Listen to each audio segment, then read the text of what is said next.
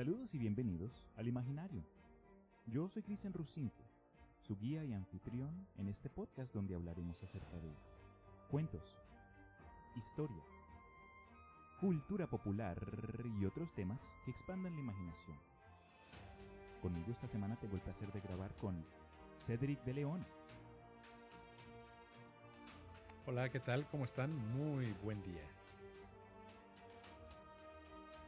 En el episodio de hoy, música, sonido y nuestro mundo. ¿Cómo estás, Cedric? Hola, ¿qué tal? ¿Cómo estás, Cristian? Un placer estar con ustedes en el Imaginarium. Qué gusto, de veras. Me alegro que hayas podido venirte. Yo sé que después de grabar unos proyectos entre los dos, ahí separado para tu propio contenido, sí dijimos, nos va a tocar reunirnos, nos va a tocar encontrar algún, algún tema jugoso del que podamos introducirte acá en mi canal. Y creo que honestamente este pudo, este es el tema perfecto para Híjole, eh, pues yo creo que hay muchos temas y este me das, ahora sí, como decimos en México, en mi mera pata de palo. Lo, lo que me gusta, no lo que es mi punto débil, hablar sobre música, sonido, sociedad. Y muchas gracias por considerarme y espero que a tu auditorio pues eh, le sea agradable la charla que tendremos el día de hoy. Realmente es un placer. Entonces cuéntanos un poquito acerca de ti, ¿qué, eh, qué, qué quieres que la gente sepa? Mira, rápidamente, yo soy un entusiasta de podcast, que antes de que iniciaran los podcasts, pues hacía algunos pininos, trabajé en radio de manera mm, autodidacta, por así llamarla, eh, eh, ¿cómo le llaman? Amateur, y me ha gustado siempre hacer música, eh, hacer radio, hacer entrevista, platicar, y de, de pronto, despectivamente, yo me considero a mí mismo opinólogo. Entonces, cualquier cosa que llega, yo vamos a platicar y a desmenuzarlo. Yo soy físico de profesión, eh, soy profesor universitario, pero en mis ratos libres pues disfruto mucho compartiendo de con los podcasts y por supuesto con la música y el sonido. Eso es lo que podría comentarte. Después las otras cosas académicas pues son aburridas y que solamente a lo mejor a, a mis alumnos son los a los que le interesará, pero a los radioescuchas a lo mejor, a los de- que te siguen en tu podcast, es que soy un apasionado opinólogo que me gusta discutir y platicar y hacer amigos. Y eso es lo bueno de este medio, ¿no? Eh, Yo sé que de pronto en Latinoamérica esta clase de... eh, sí, pues el medio de podcast no es que sea muy popular o conocido, pero en los últimos años sí he visto que poco a poco ah, se han introducido buenas, eh, buenas conversaciones, buenos, eh, buenas entrevistas por cosas similares. Entonces, con eso dicho, empiezo con lo siguiente. En varias ocasiones yo me he despertado, me he bañado, desayunado, me he preparado para el día, salgo a trabajar. Después de 6, 8 o 10 horas, dependiendo del trabajo, regreso a casa y no sabes, me siento un, un- no sé, un cansancio físico, mental y emocional, donde yo pienso no puedo ni levantar una pata. Estoy acá, llego y me, me, me, cue- me acuesto en la cama o en el sofá y nada en el mundo me puede levantar. Excepto cuando, no sé, se prende la radio, no es que se prenda sola, porque eso sí ya es un tema de fantasmas, pero no sé, prendo la radio, me pongo los audífonos, prendo mi MP3, mi iPod, y llega la canción perfecta que me revitaliza y me llena el ser de energía que no sabía que tenía. Por este ángulo es que quiero introducir el tema de hoy acerca de la música, sonido y nuestro mundo, porque en sí es algo bien, bien abierto, es un tema general que podemos de pronto separarlo y sacar episodios exclusivos para cada faceta de lo que es todo esto, pero con tu ayuda quiero entonces es de pronto ofrecer más detalles acerca de, las funciones que la música y estas vibraciones pueden, los efectos que pueden tener sobre nuestra propia conciencia, nuestro estado mental y mucho más. ¿Qué te parece? Mira, me parece muy interesante. Hay mucho trabajo al respecto en todos los ámbitos, desde el ámbito metafísico, eh, del cual yo no comparto muchas cosas, sin embargo soy muy respetuoso en ese sentido, desde el ámbito pues de la acústica, de las neurociencias, desde el ámbito musical, desde el ámbito social, desde el ámbito psicológico, desde el ámbito de la medicina y la música y en la, el sonido, vamos a hablar en general del sonido, pues está presente a todas las personas que tenemos la fortuna de, de tener este sentido, el sentido del, eh, del oído, bien, pues de la medida de lo que cabe funcionando. Habrá personas que tengan una disminución, otros que desafortunadamente no la perciban. Sin embargo, a las personas sordas, por ejemplo, eh, perciben las vibraciones, que es a final de cuentas una forma de sonido. Ya veremos más adelante. Entonces está presente, como lo mencionas, desde el momento, y por cierto, te envidio eso que llegas al sofá y te quedas perdido. Yo, hace años que no sé qué es eso, pero lo envidio. Eh, y sí, escuchas un sonido que te traslada a algún mundo lejano, te traslada a, un, a otro tiempo. Escuchas otro sonido que te alerta te alerta para sacar, por ejemplo, en México es muy común el campanero de la basura, no sé, mm. aquí, bueno, en, otros lugares está muy automatizado y sistematizado de tal manera que entre menos ruido hagan, mejor. Eh, en México también tenemos un ruido característico, yo lo llamo ruido, para el distribuidor de gas en botella, embotellado. Eh, también hay un ruido característico. La alarma, por supuesto, a las 5 de la mañana. Yo duré mucho tiempo con un trauma en la educación secundaria, tres años a las 5 de la mañana. que una vez, te cuento, y espero no salirme del tema, me, eh, pasaron muchos años eh, después de que había terminado la educación secundaria, muchos años, y ya ese sonidito se me había olvidado. Y me subí al coche de un amigo y curiosamente la alarma que tenía para indicar que estaba abierta la puerta era ese recorrió un impulso eléctrico de lo más profundo de mi ser hasta mi cabeza, con un condicionamiento que sentía tal que me remontó a esa etapa de la secundaria, ¿no? Entonces, imagino. ¡Oh, por Dios santo! ¡No! ¿Qué es esto? ¡No! Por...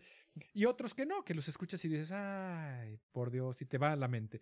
Entonces, te das cuenta, y creo yo que esto es importantísimo, el tener presentes sonidos en nuestra vida es básicamente una, una constante que desafortunadamente muchos no nos damos cuenta y otros se aprovechan de muchas maneras como lo que verás más adelante en lo que te quiero platicar que he encontrado, que se aprovechan de, de muchas cosas para poder vendernos la idea de que el sonido sanador, el sonido que te va a curar. Y sí, hay unas cosas interesantes al respecto y otras cosas que son meramente falacias. La música es algo que debemos apreciar, la que ésta sea, porque nos mueve, bien lo dijiste. Hay una cosa que te levanta el ánimo y hay otras que de plano te bajonea. Entonces, sí, espero que les guste lo que hemos preparado para, para ustedes. Un punto interesante que quiero compartir con ustedes, los oyentes, fue que durante una de las varias pláticas que he tenido con Cedric, algo que admito nunca se me va a olvidar y lo mantendré conmigo por el resto de mis días, Cedric, fue un comentario que habías hecho de forma tan casual que ni, ni lo consideré o, o no sé, entró a mi cabeza como ninja y desde entonces, eh, sabes, ahí está haciendo batalla perpetua con el resto de mis anécdotas que no me sirven para nada. Pero mm, habías dicho algo como que si alguien abre una ventana o si abres la puerta, los sonidos que, que, entran se pueden considerar música. Y, y pues no lo había pensado de esa forma, ¿no? Porque uno ya tan acostumbrado a las cosas que entran y salen y uno está tan preocupado con el día a día que ni siquiera registra el hecho de que hay, no sé, cuatro distintos pájaros cantando a las afueras, hay niños riéndose, uno ahí chillando porque se cayó de la bicicleta y, y en general los sonidos de tu entorno pueden ser considerados como música y yo estoy, soy afortunado en el sentido de que pues tengo todos mis, mis cinco sentidos y, puedo escuchar, puedo escucharte a ti, puedo escuchar podcast.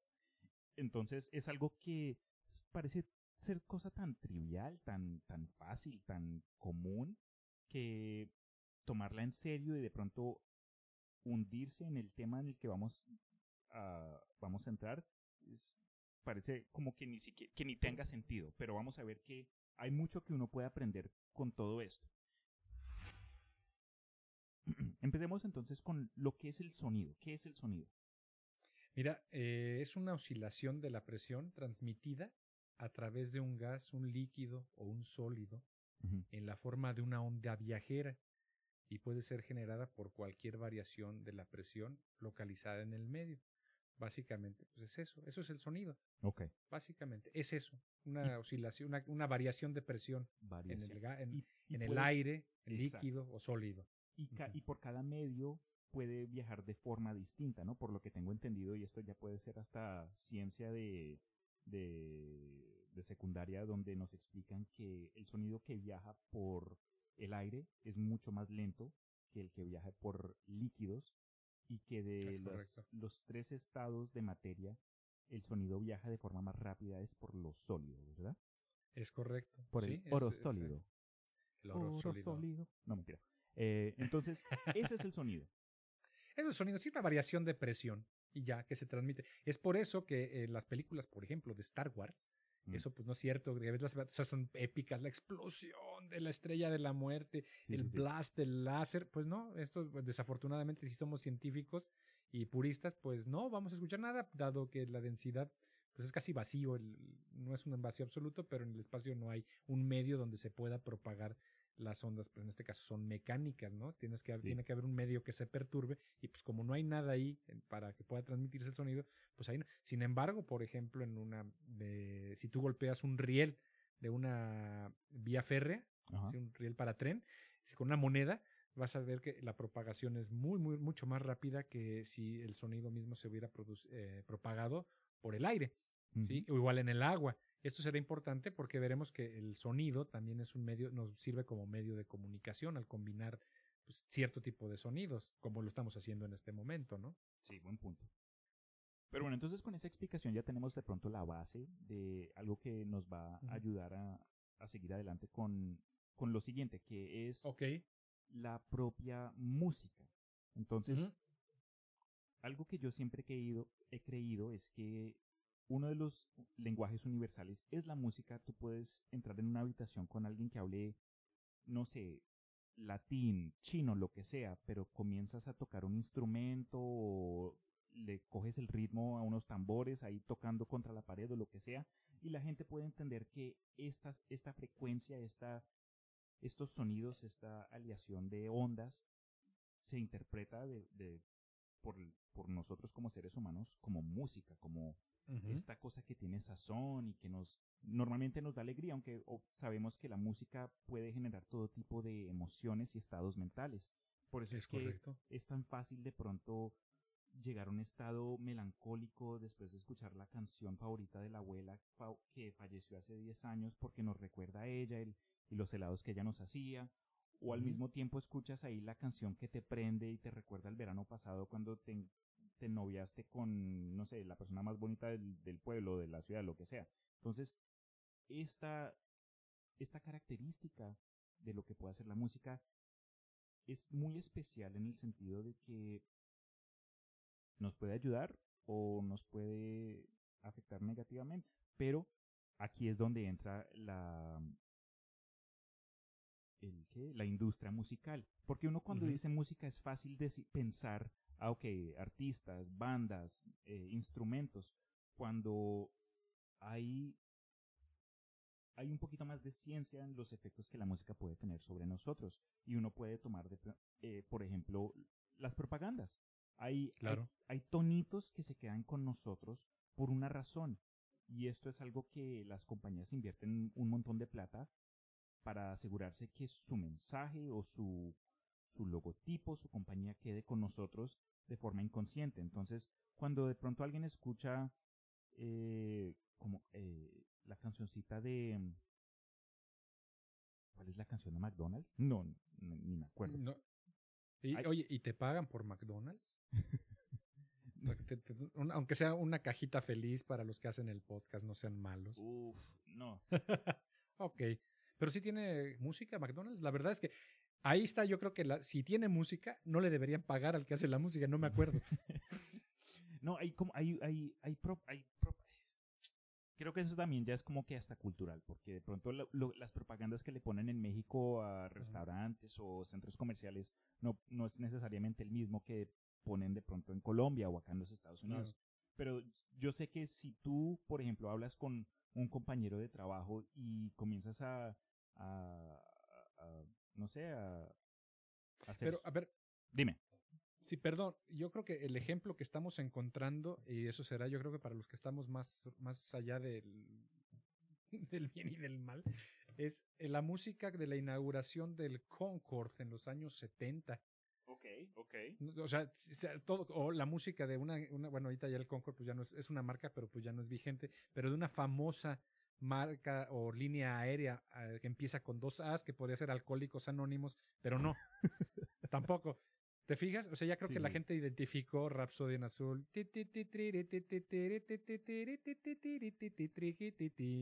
¿Sí? Mm, ok. O la- eh, busquen ahí música del Concord. Hubo pues, la música, ahorita se me viene a la, a la cabeza, y eso son marcas, em- es música emblemática. Eso.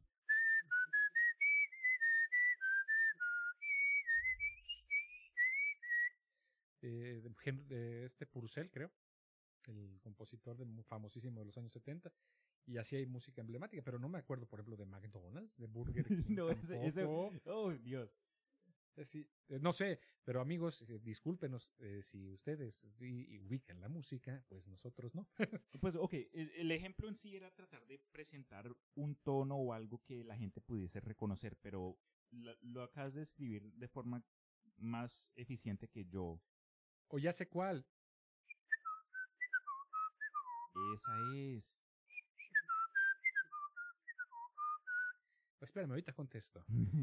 ah, me está entrando Sí. una llamada, espérame. Me está entrando una llamada, exactamente. Y es por eso que luego en muchas series de televisión y películas, no sé si se han dado cuenta, el tonito no corresponde al teléfono que luego traen.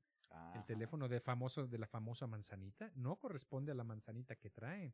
El teléfono no suena como suenan los teléfonos en la realidad. ¿Por qué? Pues creo yo que está registrado el tonito. Sí. Entonces supongo que no lo usan y para pa- evitar pagar derechos innecesarios por cada llamada que suena, pues lo evitan. Entonces es una- un ejemplo de la música que estamos en el día a día y no nos damos cuenta. Sí. Hay hasta ejemplos donde ah, un tono se volvió tan famoso que llega otro artista y lo copia, pero lo cambia de forma tan sutil que legalmente no lo pueden eh, no lo pueden denunciar porque no es la misma canción o le cambian una un- el principio, pero el final está igual. Uno de los casos más famosos fueron artistas, creo que de, lo- de los 80, no, de los 80, de los 90, cuando eh, el Under Pressure, la canción Under Pressure. Y llegó este rapero canadiense. Vanilla Ice y sacó una canción súper similar, pero Ah, sí, cierto. hoy en día es como que ahora se, las confundo, no sé cuál es cuál. Ice Baby. Es, exacto, entonces es, entonces es fácil darse cuenta del poder detrás de la música y, y lo eficiente que es cuando viene, si, eh, si lo vemos de pronto del área de negocios, es una táctica muy importante para atraer a nuevos costumi eh, sí, consumidores. Clientes. Sí, señor. Y también hasta para captar la imaginación de los niños, porque yo pensando en mi niñez, yo me acuerdo haber jodido a mis papás de que me compraran tal juguete y que tal cosa, y era porque me la pasaba pegado al televisor y todas estas propagandas específicas para niños eran las que me, ¿saben? Me entraban y, y hacían su trabajo, me hacían querer, no sé, que el muñequito de tal cosa o que el, el robot, de yo no sé qué otra, qué otra cosa. Entonces, eh, es el uso de la música de forma eficiente puede ser o beneficioso para el estado mental o físico de una persona, puede ser sanativo, puede ser, puede ser usado para propósitos financieros o para, para asustar a la gente. Hay, hay ciertos ejemplos donde, por ejemplo, en el cine se usan ciertos tonos y repetición de sonidos, hasta sonidos que no escuchamos, que no se pueden percibir de forma auditiva, pero el cuerpo de ambas maneras aún los Claro. recibe y nos dejan en un estado eh, de estrés. Si tú alguna vez has estado viendo una película de terror o de suspenso y de buenas a primeras te das cuenta que tienes las- la cola al borde de la silla o que te están temblando las manos o que te está temblando la No, pierna. La silla al borde de la cola también se vale. Pero eh, a eso se debe, porque hay ciertas técnicas de cinematografía y de música que ayudan a elevar una imagen para que la persona que lo esté viendo eh, sienta lo que el director quiera que tú sientas. Exacto, y es por eso que luego eh, el éxito de una película estriba básicamente o ya sea en una, una banda sonora y efectos de sonido lo suficientemente buenos o, o, simplemente ridiculizan, terminan haciendo un, un ridículo involuntario eh, porque la música resulta ser suficientemente mala que una escena que es una escena sangrienta ¿Dónde está el cuchillo? La música empieza a ser tan, tan terriblemente cómica que termina a ser involuntario. Entonces te da risa y dices, ah, ya le va a clavar el cuchillo. Ja, ja, ja. Sí, mira, qué menso. Y ya, terminó la escena que era O al revés, una escena que es sumamente cómica, la música te la pone. Y un ejemplo de ello creo que es, no sé si eh, ubican la, la, vida es bella, la película. O sea, es increíble, ¿no? Sí, una obra de arte. Una obra de arte, por supuesto, pero eh, la música te das cuenta que al, al, mezclarla con las imágenes, a pesar de que es una, un drama, pero súper fuerte, hay música que bien puesta realza la parte que tiene que ver con la comedia. Sí, señor. Porque tiene mucha comedia. El tipo es eh, Roberto Benigni es un genio del, de la comedia. Sí, y su relación con el niño, con su hijo, de tratar de hacerlo ver la forma positiva, a aunque están en un campo de concentración y que están viendo a tanta gente morir. Hay escenas donde cuando pasan de todo, todo este contenido serio y trágico y usan efectos ahí medio cómicos cuando el papá está, está sonriéndole al niño, solo como para hacer al niño sonreírlo y nos trae esa, no sé, es, ese calor, es, ese amor, nos hace sentir ese amor que el papá sentía por su hijo. Y lo, hice, sí. un, lo, usaron de forma perfecta. Buen ejemplo. Es, exacto. Eh, creo yo que es un muy, muy buen ejemplo por, eh, y eso, bueno, eh, viene ligado de, además de los efectos, etcétera. Pero bueno, el asunto es de que las películas es increíble el uso de los sonidos para podernos transportar a lugares donde nuestra mente no se imaginaba y como dices tú, tener el culo al borde de la silla o la silla al borde del culo, eso depende ya de gustos y orientaciones, cada quien, de cómo acomoden la silla, eh, pero es inevitable quitar. imagínese usted, amigo Radio Escucha, imagínese usted, señor productor de El Imaginario, que en este momento dejan de sonar o dejar de escuchar los pajaritos. Después deja de escuchar las sirenas de los bomberos, deja de sonar la alarma, la televisión, el radio. Poco a poco vas eliminando cada uno de los elementos sonoros de tu mundo. ¿Cómo te quedarías? Y hay un experimento, que ahorita no tengo los datos exactamente, del lugar en la Tierra más eh, callado o más silencioso que oh, hay. Una sala anacórica, anecoica. anecoica ¿Dónde se cancela el sonido? Se cancela el sonido. Y el experimento es ver cuánto tiempo puedes durar ahí dentro donde lo único que vas a poder escuchar es literalmente el flujo de tu sangre en, eh, en, tu cuerpo, o sea, pues, supongo que en los oídos, el sistema, en tu cabeza, donde vas a, literalmente escuchar tu latido y es lo único que vas a escuchar y apenas percibir, porque no hay nada más que escuches. Entonces mucha gente dice, bueno, no sé el récord, una hora, dos horas, pero no es una cantidad de tiempo que digas, ah, yo me voy a quedar aquí a dormir. Entonces, eh, lo que significa esto es que el ser humano está diseñado ya o se ha adaptado de alguna manera a vivir y a convivir con los sonidos de nuestro entorno natural, lo cual se convierte en eh, tanto te vuelve loco el vecino que tiene el pum, a las 3 de la mañana, no es el caso, afortunadamente. Así durante todos los fines de semana y durante una cuarentena que no ha sucedido ni va a suceder, ¿verdad? Mm. En un mundo utópico e imaginario, tienes tum, pum, pum, pum, tan es molesto que estar todo el tiempo así, como es molesto o eh, intolerable, creo yo, el estar en un silencio absoluto. El ser humano no está diseñado para eso. Tiene razón. Tiene razón y pues eh, la persona es, es una criatura social y tenemos a nuestra disposición nuestras bocas que normalmente usamos para la comunicación y las orejas y los oídos como forma como receptores de información eh, aparte de los ojos y la piel y lo demás. Pero mira, lo que acabas de presentarme da... Ok, te presento lo siguiente, mira. No sé si tú, querido oyente, o tú, Cedric, has hecho yoga, pero muchas de las veces cuando tienes al maestro o al profesor dictando la clase, unas frases que vas a escuchar a menudo son algo como que inhala, exhala, enfócate en tu respiración, atento a tu respiración.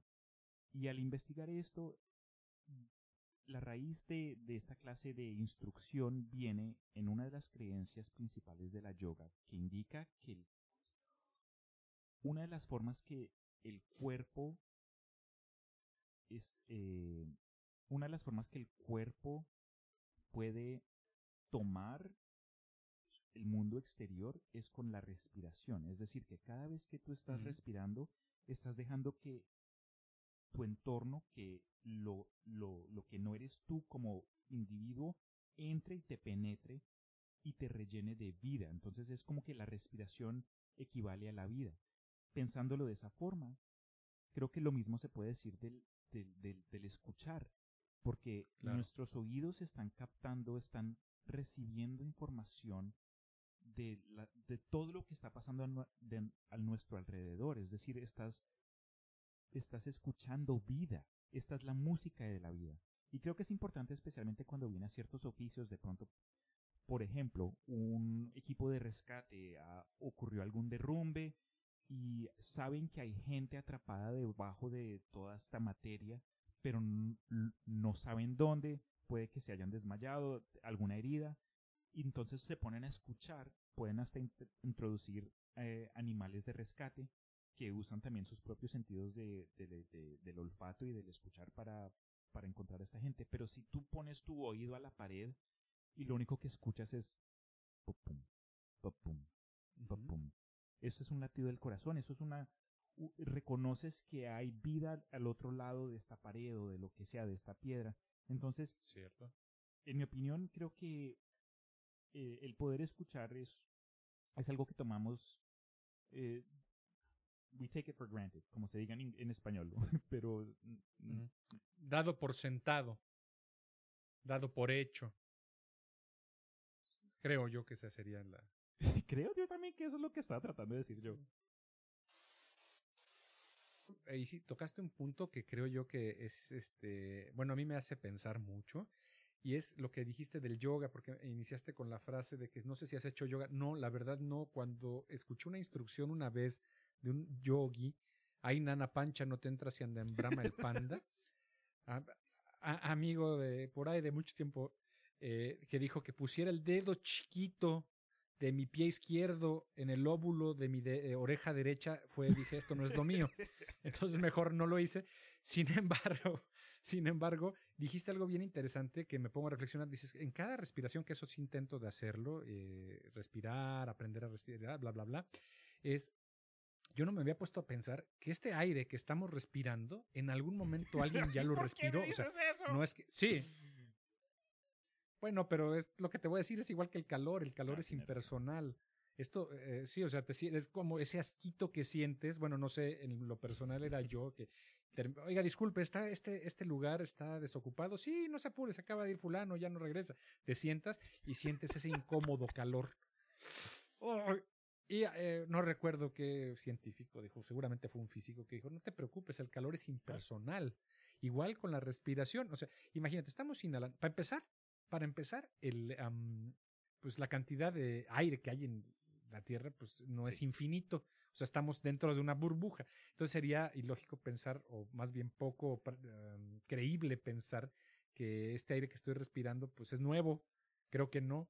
Entonces, yo el que estoy respirando en este momento, pues lo proceso de alguna manera físico-química y, biológica en mi cuerpo, que lo exhalo y pues lo regreso a la naturaleza y la naturaleza se encargará de procesar, extraer el, eh, lo que tenga que extraer, el dióxido de carbono, las plantas, bla, bla, bla, y lo regresa al entorno. Pero pues no se queda tampoco el aire que yo respiré aquí como esperando a que yo lo vuelva a respirar. Entonces, eh, seguramente este aire alguien ya lo respiró hace miles de años y es muy probable que este aire que estoy respirando ahora ya alguien lo respiró, lo exhaló, se volvió a procesar y lo estoy eh, respirando y a lo mejor te toca allá en Austin, eh, allá con tus amigos, tus conocidos, respirar un aire que en China, ah, oh, pandemia. Me estás asustando. No, el caso es de que eso ya es una, exageración, pero me refiero a que desde, desde, el punto de vista de procesar estas cosas, pues son miles eh, y millones de años, ¿no? Pero no está no es, ¿cómo se dice? Esto es cierto. O sea, estamos eh, respirando algo procesado y que ya fue utilizado, reutilizado.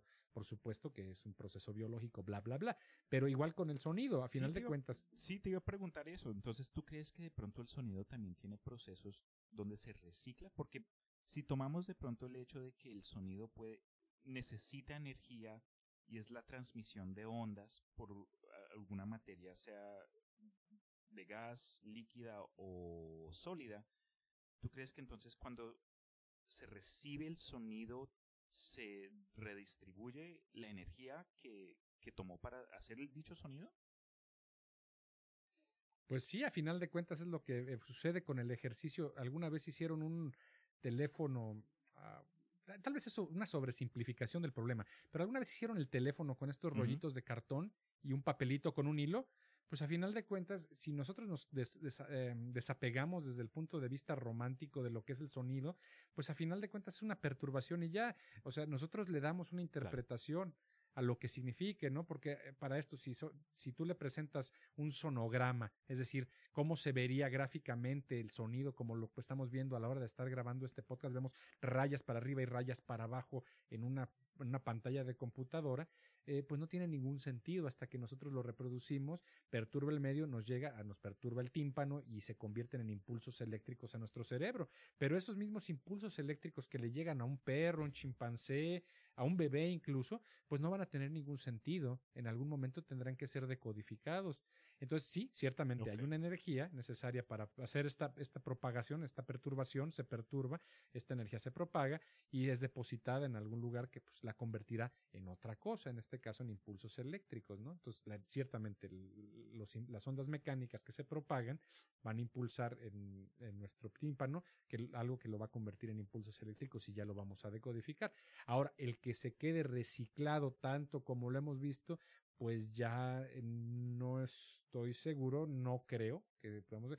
Sin embargo, pues tenemos mm, el ejemplo de los discos compactos, las memorias USB, que a final de cuentas eh, guardan la información y requieren energía para poder ser extraídos y requieren energía para ser transmitidos.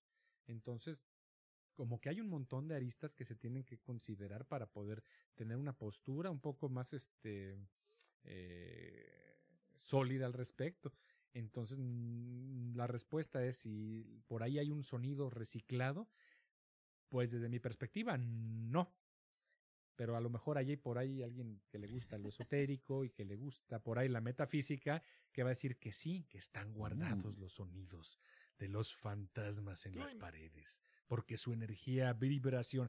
Y ya ahí, pues déjame que te diga que yo me declaro incompetente porque no estoy preparado para hacer una afirmación de ese tipo, porque uno no creo y dos la evidencia pues es otra. Y hasta ahí me puedo quedar. Pues con eso dicho, admito que somos dos entonces, porque después de todo yo solo soy un opinólogo. ¿ah? ¿ah? Y después de todo, una de las filosofías que he tenido a través de mi vida es que lo único que sé es que no sé. ¿Sabes? Es correcto, sí. incluso con evidencia que te indique eh, esto acá en el papel es el color azul. Tú así se lo presentas a alguien de pronto en las Himalayas que tiene otra percepción de lo que es un color y dice, no, eso no es azul, eso es café o, alguna otra cosa. Entonces, después de todo, todo es subjetivo. Sí, hay una cosa, perdón, en este sentido, y tienes razón, hasta cierto punto, desde el punto de vista filosófico. Sin embargo, hay que diferenciar, y creo que eso ya podría ser tema de otro podcast, de lo que es el conocimiento científico y lo que no es conocimiento científico. Si, si hay mil millones de personas que dicen que el eh, papelito que llevas a los Himalayas es azul, por convención y por definición es azul, y alguien te dice el monje tibetano Pachinku, que así se llama, otro monje tibetano amigo mío, Pachinku, Pachinku eh, sí, que realmente es chino, que se volvió, bueno, es otra historia. Y te dice, no, eso radica en tu mente, entonces es, el color es subjetivo y es verde o morado, bueno, hablamos, es negro. Bueno, lo que sea, el color que sea. Pues no, o sea, ya entra en la cuestión subjetiva y por mucho que te diga, pues hay mil millones de personas que ya se quedaron de acuerdo que eso es, eso es eh, verde, rojo, el que sea, y, por, y, un, y ahora sí como dicen, el loco soy yo o son todos los que están afuera del manicomio. Eh, y entonces es la diferencia del conocimiento científico, donde todos nos ponemos de acuerdo, definimos cuáles son las reglas, las seguimos, se cumplen, y ahí está. Por otro lado, es lo que llega mucho la cuestión de la fe, la cuestión de las creencias, donde uno dice, bueno, si vamos a empezar por ahí, por cuestiones de fe y de creencias, pues entonces puede ser el color que se te dé la regalada gana, porque no vamos a llegar a ningún lado. Desde el punto de vista científico, esto es un color azul. Y ya se acabó la discusión. Y eso es lo bonito, porque el asunto que dices tú es muy interesante, porque la ciencia no busca tener la verdad, ¿sí? De, eh, o sea, no es que diga que todo lo que es cierto, más bien busca la verdad, pero no dice que todo lo que se llega a través de la ciencia es, es verdad absoluta. Y eso es ¿Eh? una, una diferencia crucial, porque mira, yo, yo, yo soy alguien, progres me considero progresivo, trato de estar eh, bien informado antes de, de, de, tomar de pronto decisiones o hacer aclaraciones de cierto tipo pero hay ciertos individuos eh, en la cultura hoy en día donde todo tiene que estar políticamente correcto, científicamente correcto, que me hace sentir que por lo menos esa, esa persona está tratando de dedicarse a estar correcto y no científicamente correcto. Entonces, lo que quieren es solo estar, en, es, estar bien. Es correcto. Y sobrepasar a los demás que están incorrectos en su opinión. Pero eso sí ya es otro tema en sí. claro. Muy, muy buena esa diferencia, hermano a la cuestión del sonido nuevamente, es que estuve leyendo algo sobre cuencos tibetanos, sobre campanas chinas para la alineación del ki, los chakras alineados con el sonido de las gotas de agua cayendo en las piedras. Los, yo, yo lo leí la primera vez y leí los chancros y dije, creo que esto es de otro tipo de medicina. Es, este, tiene que ver con enfermedades eh, venéreas, entonces mejor no. Pero Mira, eh, eh, precisamente en esta parte, déjame que te cuente sobre los, em, sobre realmente qué es lo que produce música en estos, en este sentido, y que todo mundo no nos hemos puesto a reflexionar, no nos hemos puesto a pensar lo que realmente son los instrumentos que producen música. Imagínate cualquiera, Cristian.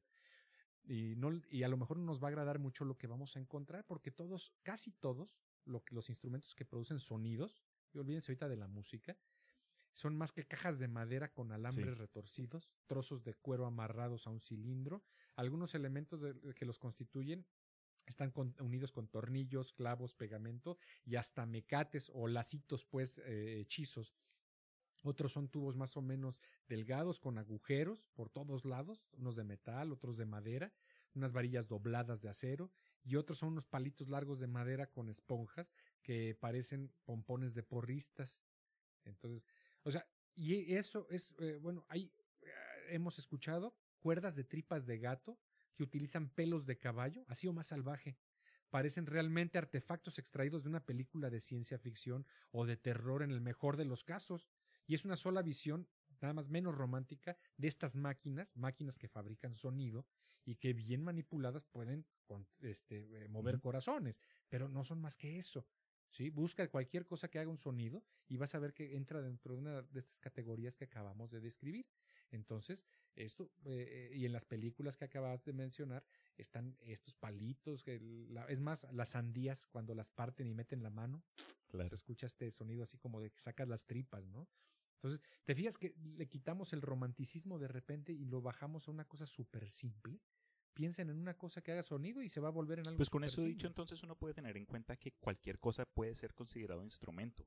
El gato, eh, mi barriga, eh, el refrigerador. entonces, y me alegra que hayas dicho eso acerca de la sandía porque cuando yo era más joven yo recuerdo haber visto mucho acerca de la, la magia detrás del cine y una de las cosas que, que, que ocurre mucho del otro lado de la pantalla es decir, en el proceso de, creación, es los, los, los, efectos especiales.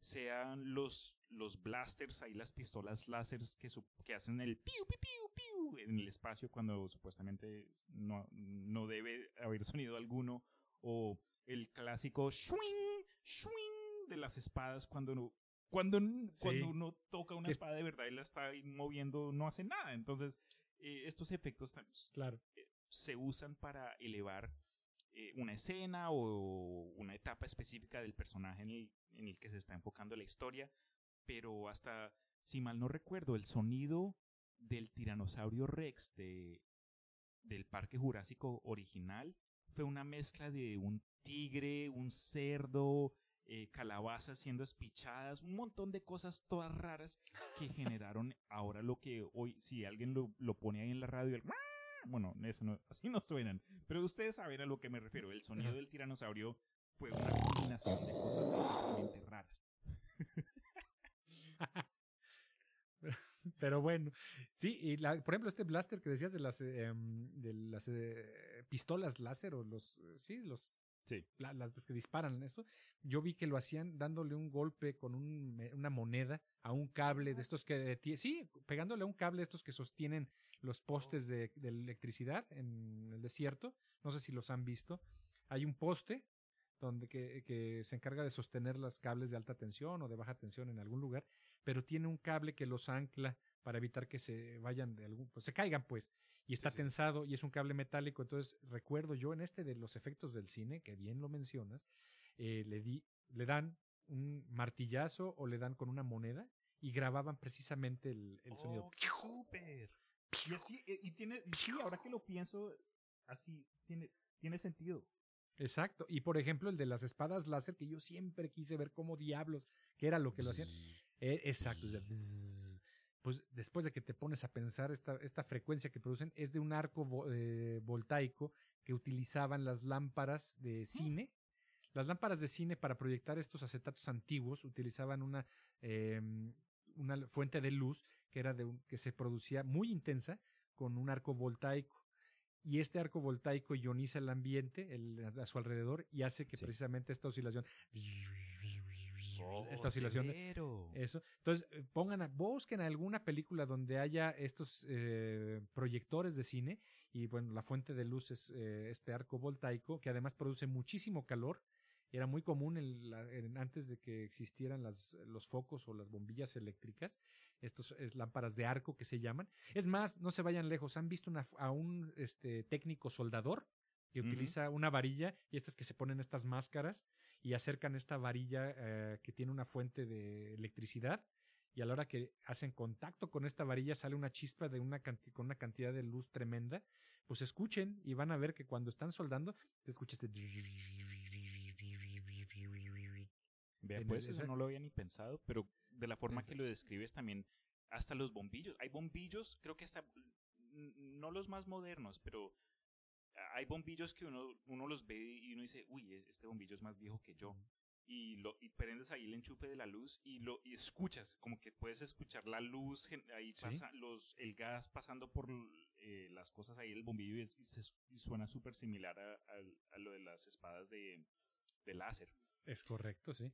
Pero bueno, hay, hay, muchas cosas de esas que es interesantísimo que uno no se pone a reflexionar, ¿no?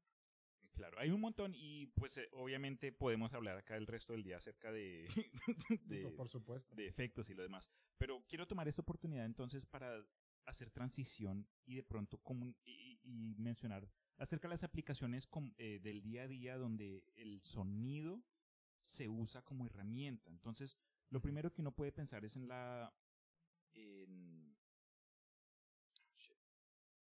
no, para eso no. Bueno, también hace sonido algunas veces, ¿no?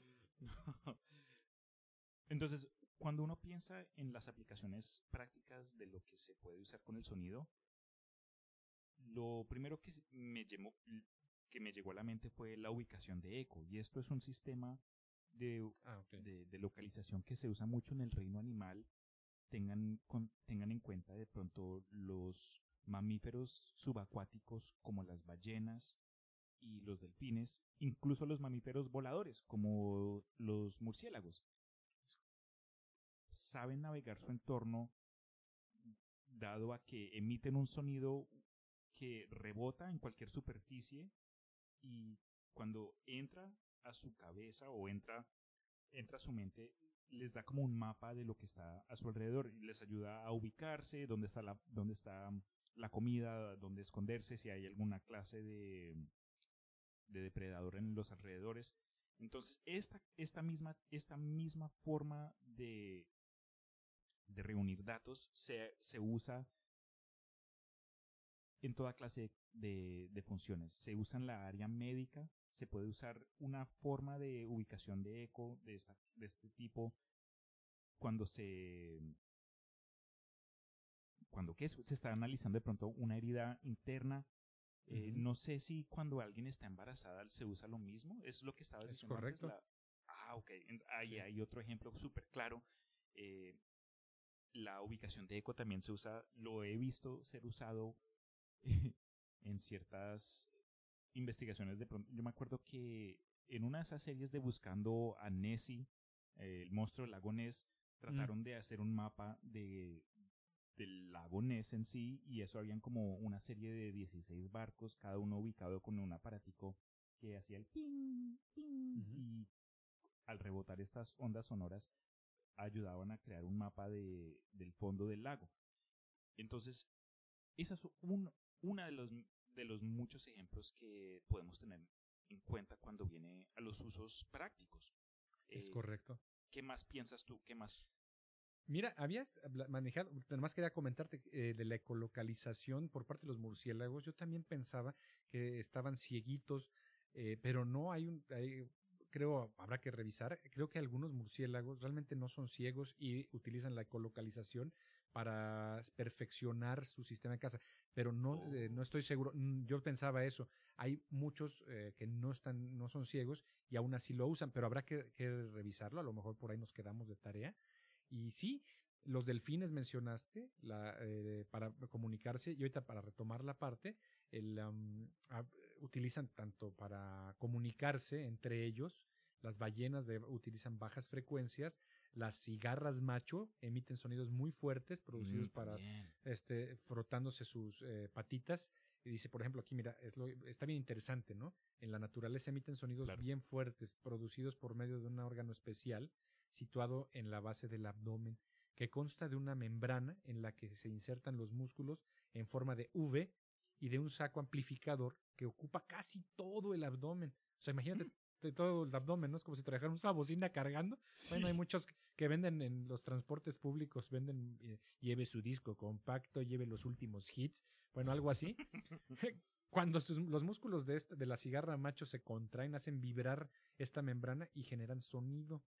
Y dice que se conocen cinco formas de llamadas entre insectos, la llamada de los machos y las hembras, ambos eh, sonidos de largo alcance, los sonidos agresivos y de cortejo de los machos, ambos de corto alcance, los sonidos de alarma al ser emitidos por machos o hembras. Bueno, hay muchas cosas, pero bueno, entonces también los murciélagos utilizan para navegar su, eh, su sonido, como bien lo explicaste, lo emiten, rebotan, hay unos que ya no rebotan y eso pues les sirve también, o sea, tanto como la información que te regresa como la que no regresa es útil para ellos en los ecos.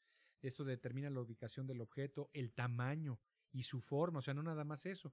Usando la ecolocalización, los murciélagos pueden detectar objetos tan finos como un pelo humano en completa oscuridad. Ya quisiera, ya quisiera yo poder hacer eso con la luz prendida, pero bueno, eh, la ecolocalización le permite a los murciélagos encontrar insectos del tamaño de mosquitos.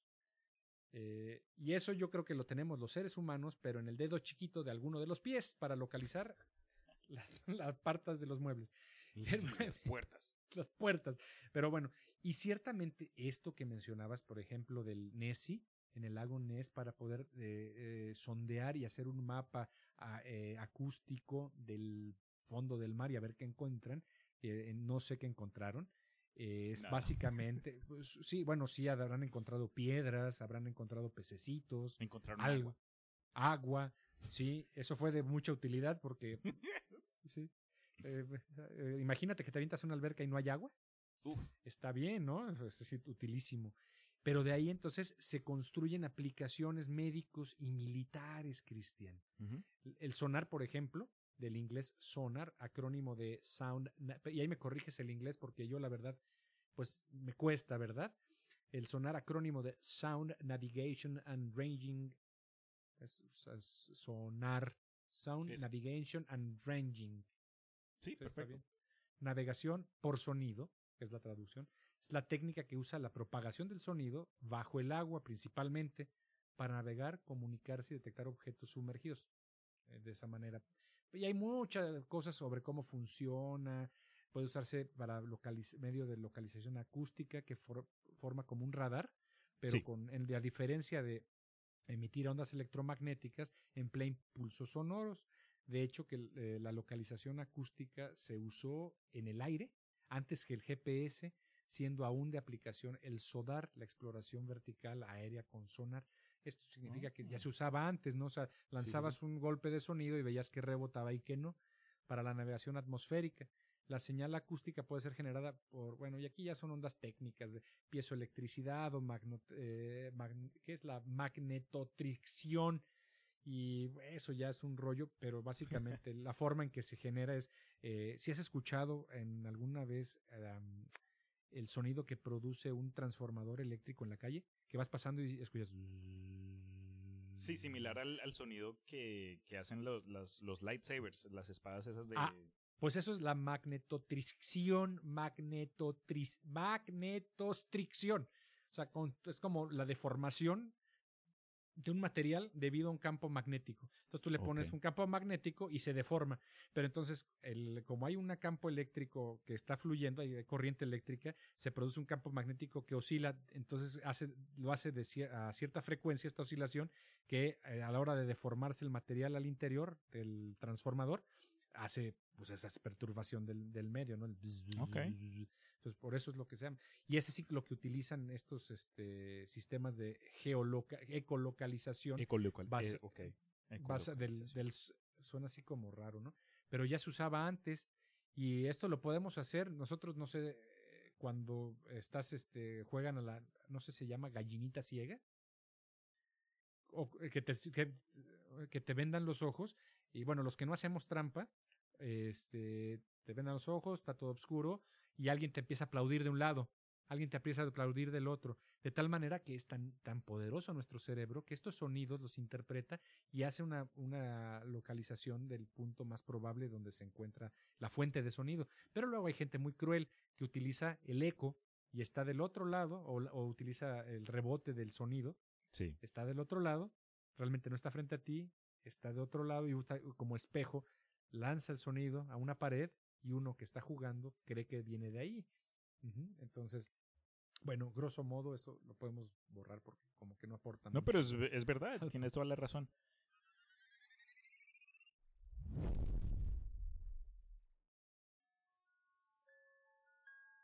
Esto va a ser todo por ahora. Pero, ¿cuál fue tu parte favorita? Si te interesó el tema del episodio de hoy, asegúrate de revisar la segunda parte que voy a publicar a continuación. Ahí, Cedric y yo continuaremos la conversación que, les prometo, se seguirá poniendo jugosa. En fin, como siempre, muchísimas gracias por unirse a nosotros. Espero tengan una semana positiva y un buen día. Chao, cuídense. Hasta luego. Adiós. Good night. See you later.